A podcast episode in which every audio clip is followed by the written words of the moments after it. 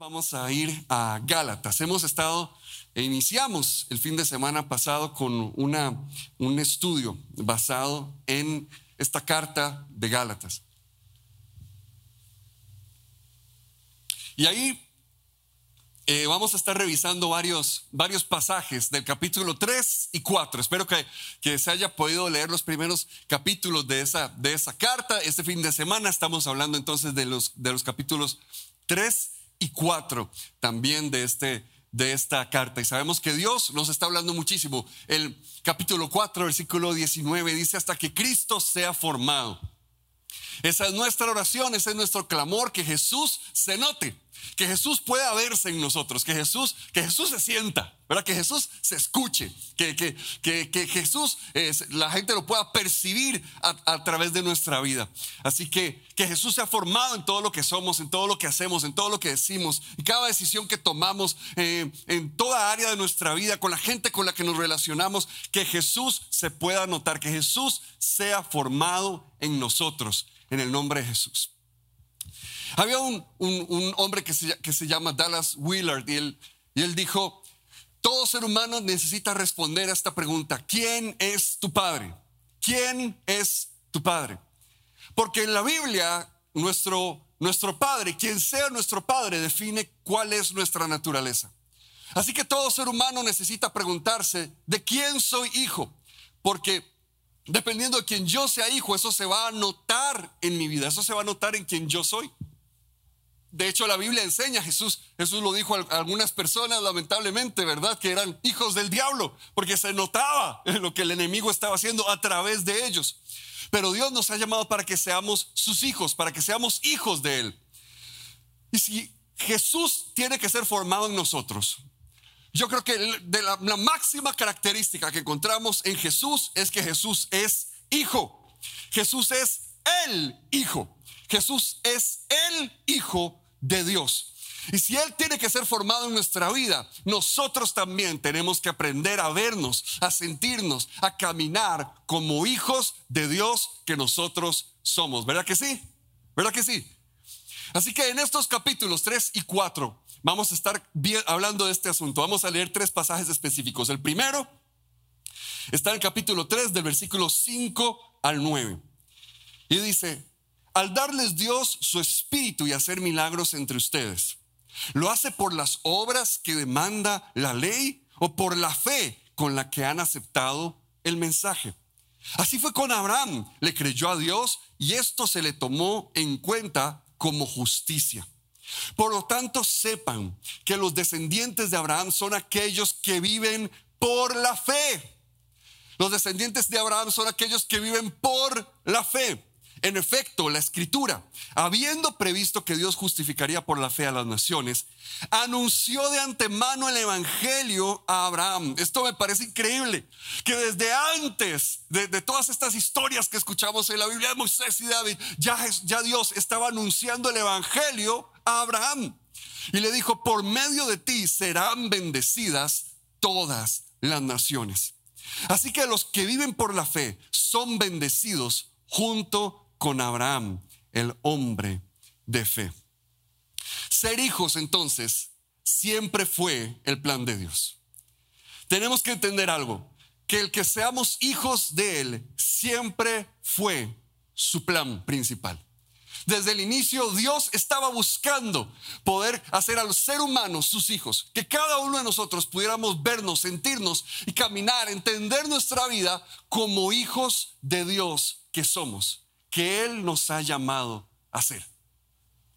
Y para llegar a ser hijos, entonces esta, esta iglesia estaba lidiando con dos caminos delante de ellos. Eh, el, ser hijos era, era el recibir esa justicia de Dios, el ser justificados de parte de Dios, que es lo que estamos leyendo aquí que le pasó a Abraham.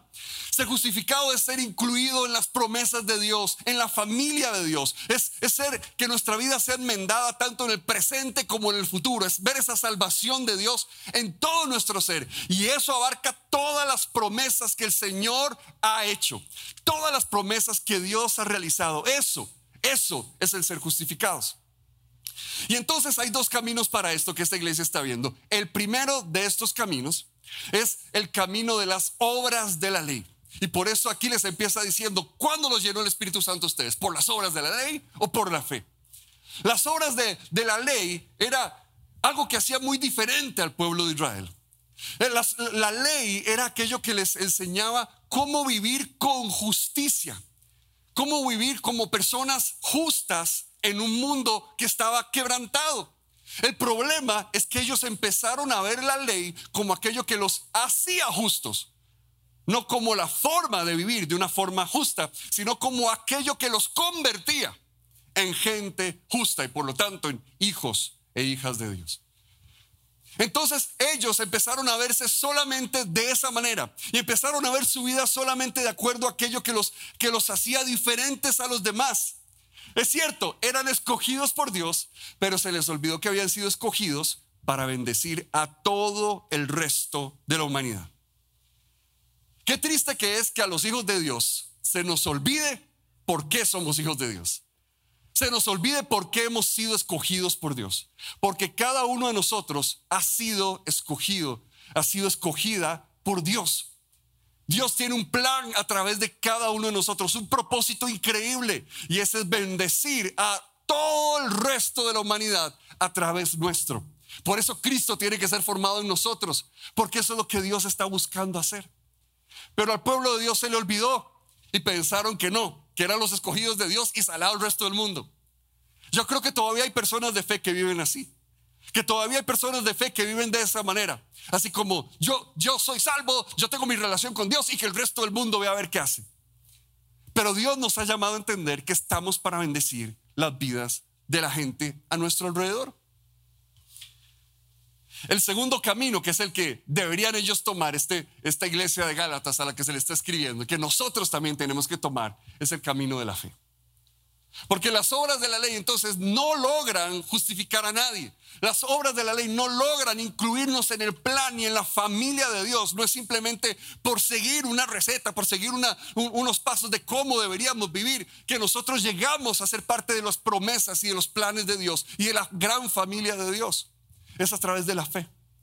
Es a través de creerle a Dios.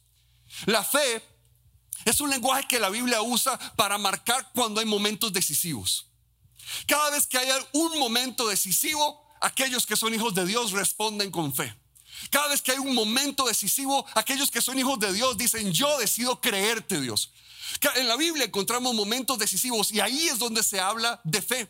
En la Biblia encontramos momentos que marcan el futuro y el destino de las personas y cómo responde la gente. Eso es fe. Eso es lo que marca toda la diferencia. Esos momentos decisivos y cómo respondemos a ellos. Es el decir, sí Dios, yo decido creerte. Es decir, sí Dios, yo decido caminar contigo. Y ser hijos de Dios consta en que cada día nosotros le decimos, sí Dios, yo decido creerte. Ser hijos de Dios consta de que en esos momentos decisivos en nuestra vida decidimos responderle a Dios y decir, Dios, yo corro detrás de ti. Aún en medio de esta tormenta, aún en medio de los problemas que estén pasando, aún en medio de las situaciones que hay a mi alrededor, aún cuando no todo ha sido resuelto, Dios, yo decido decirte sí a ti, Jesús. Eso es una persona de fe. Y ese es el camino que nos lleva a ser incluido en las promesas, en la familia, en los planes de lo que Dios está haciendo en el mundo. Y qué increíble esta, esta frase que usa. Dios anunció el Evangelio desde antes Abraham. Siempre fue el plan de Dios que fuéramos hijos suyos. Siempre fue el plan de Dios incluirnos. Siempre fue el plan de Dios acercarte a Él. Siempre fue el plan de Dios. Siempre ha sido, desde el inicio ha sido el plan de Dios. Que puedas disfrutar como un hijo, como una hija de Dios. Siempre fue lo que Dios buscó desde el inicio, desde el inicio, desde el inicio. Eso es lo que Él ha estado anunciando al mundo. Quiero bendecirte. ¿Por qué el mundo piensa que Dios está enojado? ¿Por qué el mundo piensa que Dios nos ha abandonado? ¿Por qué el, mundo constantemente piensa así? Todo lo que vemos es porque Dios está de malas. No es cierto, no es así. En un mundo que está quebrado, Dios dice, yo quiero bendecirte, yo llego a tu vida para bendecirte, para tocar tu vida, para alcanzar tu alma, para transformar tu futuro. Eso es lo que Dios quiere hacer con nosotros. Y tenemos que entender y aprender a ver a Dios de esa manera.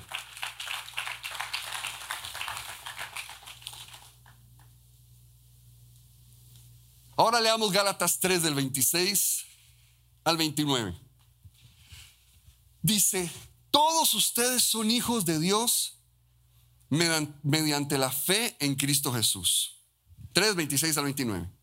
Porque todos los que han sido bautizados en Cristo, se han revestido de Cristo. Ya no hay judío, ni griego, esclavo, ni libre, ni hombre, ni mujer. Sino que todos ustedes son uno solo en Cristo Jesús. Y si ustedes pertenecen a Cristo, son la descendencia de Abraham y herederos según la promesa. Ya como empieza diciendo, todos ustedes son hijos de Dios mediante la fe en Cristo Jesús. Cuando tenemos fe en Cristo Jesús, cuando creemos en Jesús y en lo que Él ha hecho por nosotros, somos hechos hijos de Dios. Porque al fin y al cabo lo que Dios le interesaba era que fuéramos sus hijos, más que solamente hijos de Abraham, más que solamente descendientes de Abraham. Lo que Dios estaba buscando detrás de todo eso era que fuéramos sus hijos, los hijos e hijas de Dios.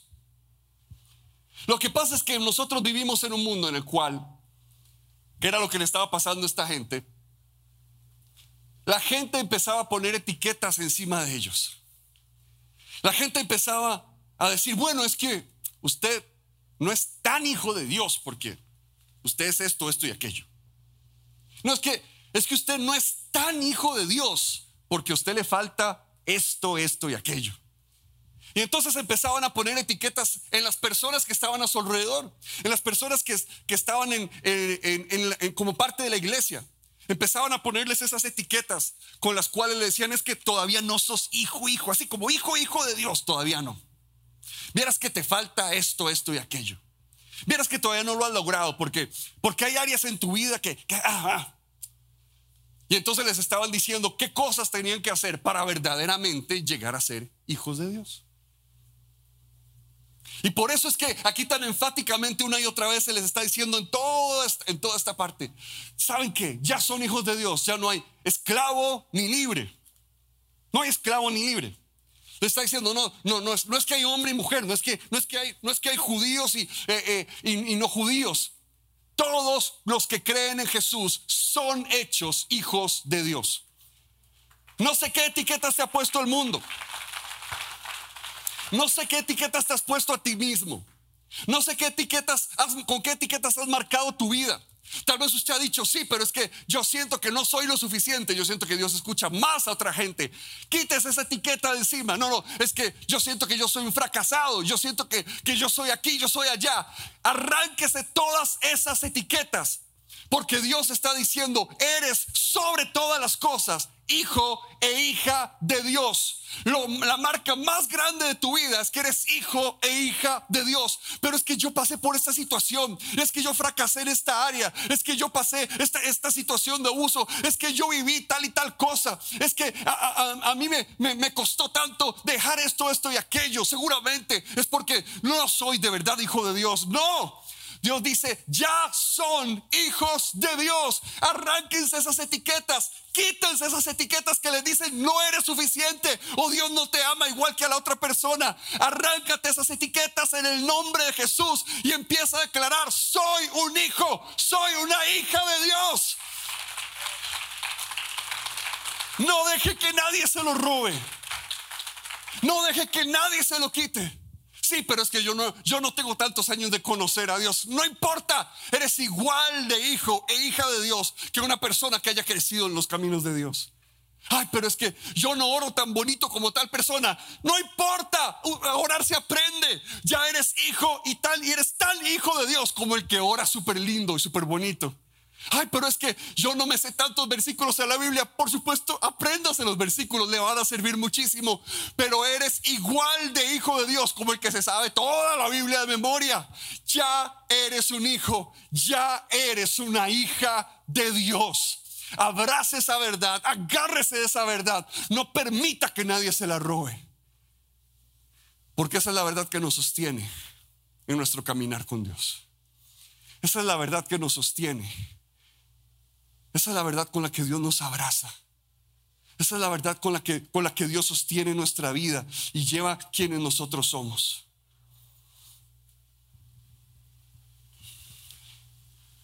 Cuando empezamos a dejarnos estas etiquetas, empezamos a vivir una fe acomplejada. Y es una fe que, que nos dice, está bien, sí, yo sigo a Dios, pero yo siento que hay algo que todavía no soy. Siento que hay algo que todavía no sé. Hay algo que todavía no tengo. Y entonces empezamos viviendo, ¿verdad? Pensando como, como viviendo como con una fe acomplejada. Y empezamos a buscar en lugares en los que no nos deberíamos meter. Cosas que no nos, que no nos ayudan, que no nos edifican, porque sentimos es que algo me falta, es que algo no tengo, es que, es que, es que hay algo que, que de lo que carezco. Y por eso es que muchas veces caemos en la trampa que estaba cayendo esa iglesia. De empezar a escuchar a la gente que no tenían que escuchar. De empezar a prestar atención a las voces que no tenían que prestar.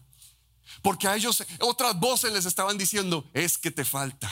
Es que no sos lo suficiente. Es que yo soy más hijo de Dios que vos. Vos todavía no. A vos todavía te falta. Es que vos todavía no lo estás logrando. Sacúdase en el nombre de Jesús de esa fe acomplejada que el diablo quiere ponerle encima.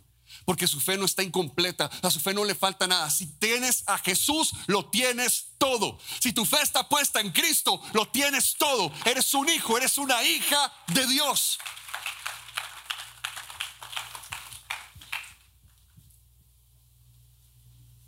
Pero entonces esa fe acomplejada nos hace ver donde hay una revelación que yo no he escuchado donde hay una enseñanza que yo, que yo no he escuchado, donde, donde hay una palabra profética que, a mí me está faltando, donde, donde hay algo, donde hay algo que, de lo que yo me pueda agarrar, una relación que todavía me falte, algo que todavía no tengo, algo que todavía no soy. Y esa no es forma de vivir a Dios. Eso es vivir como un esclavo, es lo que, lo que, lo que Pablo le está diciendo a esta iglesia, por la que clama, por la que está dolido, con, dolores de parto en su, en su corazón, porque le está diciendo, ¿por qué están viviendo como si fueran esclavos cuando son hijos? ¿Por qué se están comportando como si fueran esclavos cuando Dios les ha abierto la puerta de par en par? Cuando no hay ninguna limitación entre ustedes y Dios. Cuando, cuando Dios está ahí presente con ustedes. Cuando, cuando Dios está ahí para responder a sus oraciones. Cuando, cuando Dios mismo se hace presente cuando ustedes claman porque son hijos, son hijas de Dios.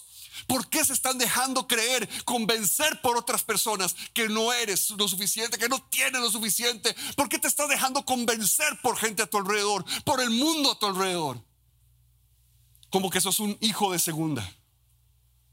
Dios no tiene hijos de segunda. Dios no tiene hijos de segunda. Dios no tiene hijos de segunda.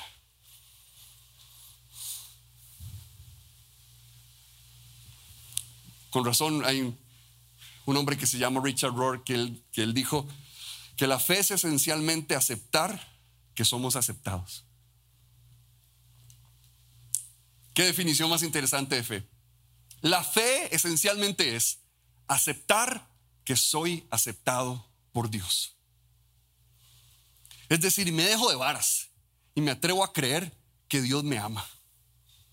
Es cierto, ay, mi vida le falta mucho de crecer. Es cierto, mi vida, uy, hubiera las, tortas que todavía me jalo. Uy, es cierto, hubiera los problemas con los que estoy lidiando. Claro que sí. Pero me atrevo a aceptar que soy aceptado por Dios. Que soy un hijo, una hija de Dios. Eso es fe. Atrevernos a creer, a aceptar que hemos sido aceptados por Dios. Qué increíble. Siempre fue el plan de Dios hacernos sus hijos. Dios no tiene hijos de segunda. Y lo tercero que aprendemos aquí en Gálatas es que esto se trata de una relación intensamente cercana. Vamos al capítulo 4. El capítulo 4, el versículo 6 al 7. Dice, ustedes ya son hijos. Dios ha enviado a nuestros corazones el espíritu de su Hijo que clama, Abba Padre. Así que ya no eres esclavo, sino hijo. Y como eres hijo, Dios te ha hecho también heredero. Qué rico. Ustedes ya son hijos. Que lo escuche esa gente amargada que les anda diciendo que son de segunda. Que se callen. Ustedes ya son hijos. Y Dios ha enviado a su corazón el espíritu de su Hijo que clama, Abba, Padre, ya no eres esclavo, sino hijo. Y como eres hijo, Dios también te ha hecho heredero de sus promesas. Este es un estado completo que nos introduce a un proceso. Dice, ya son hijos. Por supuesto, ya somos hijos. Y como soy hijo, entonces me pongo en las manos de mi papá celestial para ser transformado de acuerdo a su voluntad.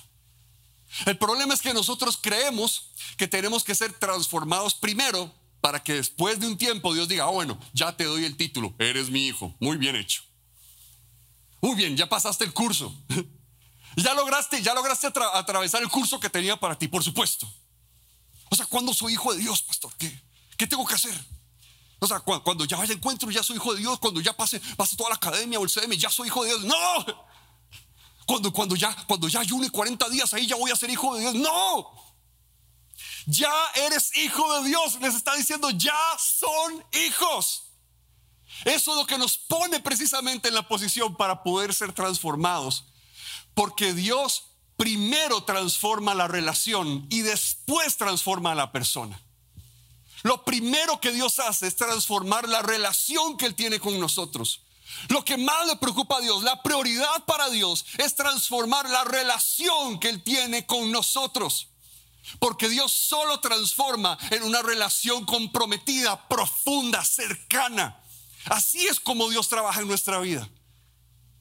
El mundo nos ha vendido la imagen, la idea de un Dios que está, que está en un trono diciendo, qué cochinada, que no, que no hagas eso. igual lo hizo, qué colero. Dios no está, Dios no está, Dios no está en los cielos así, con cara decepcionado de, de, cada uno de nosotros. Dios no está en los cielos diciendo, ah, sí, no. No se los llevó el coronavirus, no se los llevaron las inundaciones, ¿qué más les tengo que mandar a esta gente? Ah, me dejen en paz. Dios no está en el cielo decepcionado de la humanidad. Dios no está en el cielo decepcionado de, tu vida. Dios lo primero que hace es transformar su relación con nosotros, decirnos, quiero ser tu papá, quiero ser tu tata. Venga aquí, mi hijo, venga aquí, mi chiquito, mi chiquita. Quiero abrazarte, quiero estar contigo, quiero acercarme a ti. Y es en ese abrazo que Dios nos transforma.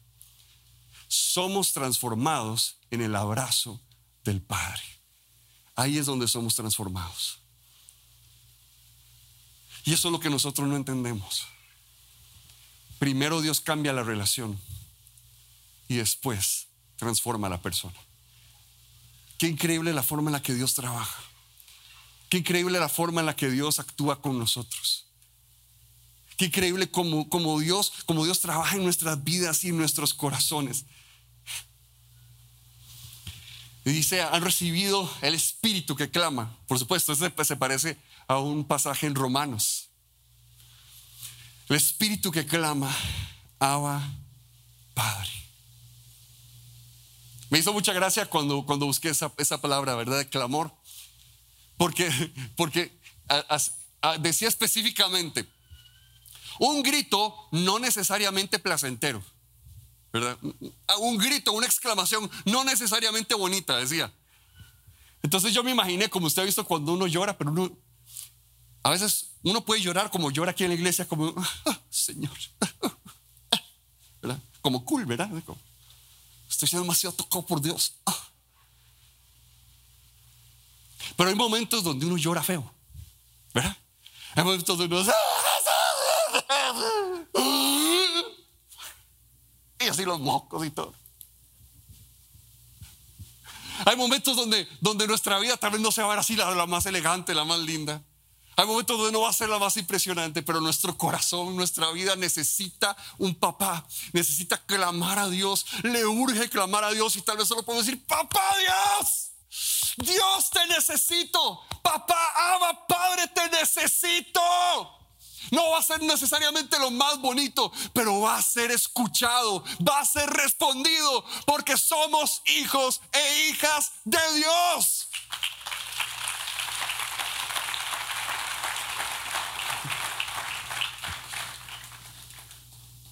Y escuche cómo lo pone. Dice que ha enviado en nosotros el Espíritu. Dice el Espíritu de su Hijo ha puesto en nuestros corazones el espíritu de su Hijo, que clama diciendo, Abba, Padre. Cuando le decimos, papá, Dios, papá Dios, una, relación que, la gente no se atrevía a, declarar de esa forma, una relación que, las personas veían como, como extraña, como imposible. Pero dice, cuando nos atrevemos a clamar, papá Dios, él, él ha puesto el espíritu de su Hijo, es la voz de Jesús misma la que sale junto con el clamor de nuestro corazón, diciendo, papá Dios.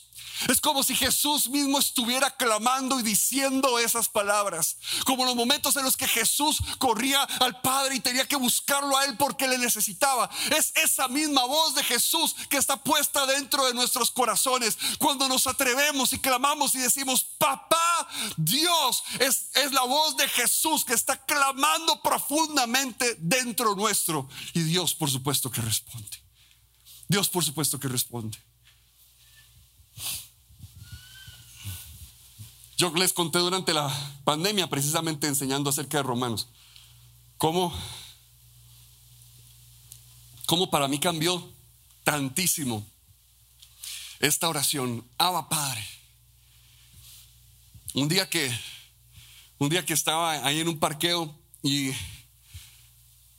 y venía un, hombre, un, un, judío ortodoxo, ¿verdad? Uno los ve porque, porque se, se, notan mucho por la forma en la que ellos se visten, ¿verdad? Y venía un, hombre joven, venía caminando por la acera y yo, pues nada más uno, como es un vino, ¿verdad? Como un tico, ¿verdad? Entonces yo, uy, veo un juguito, ¿verdad?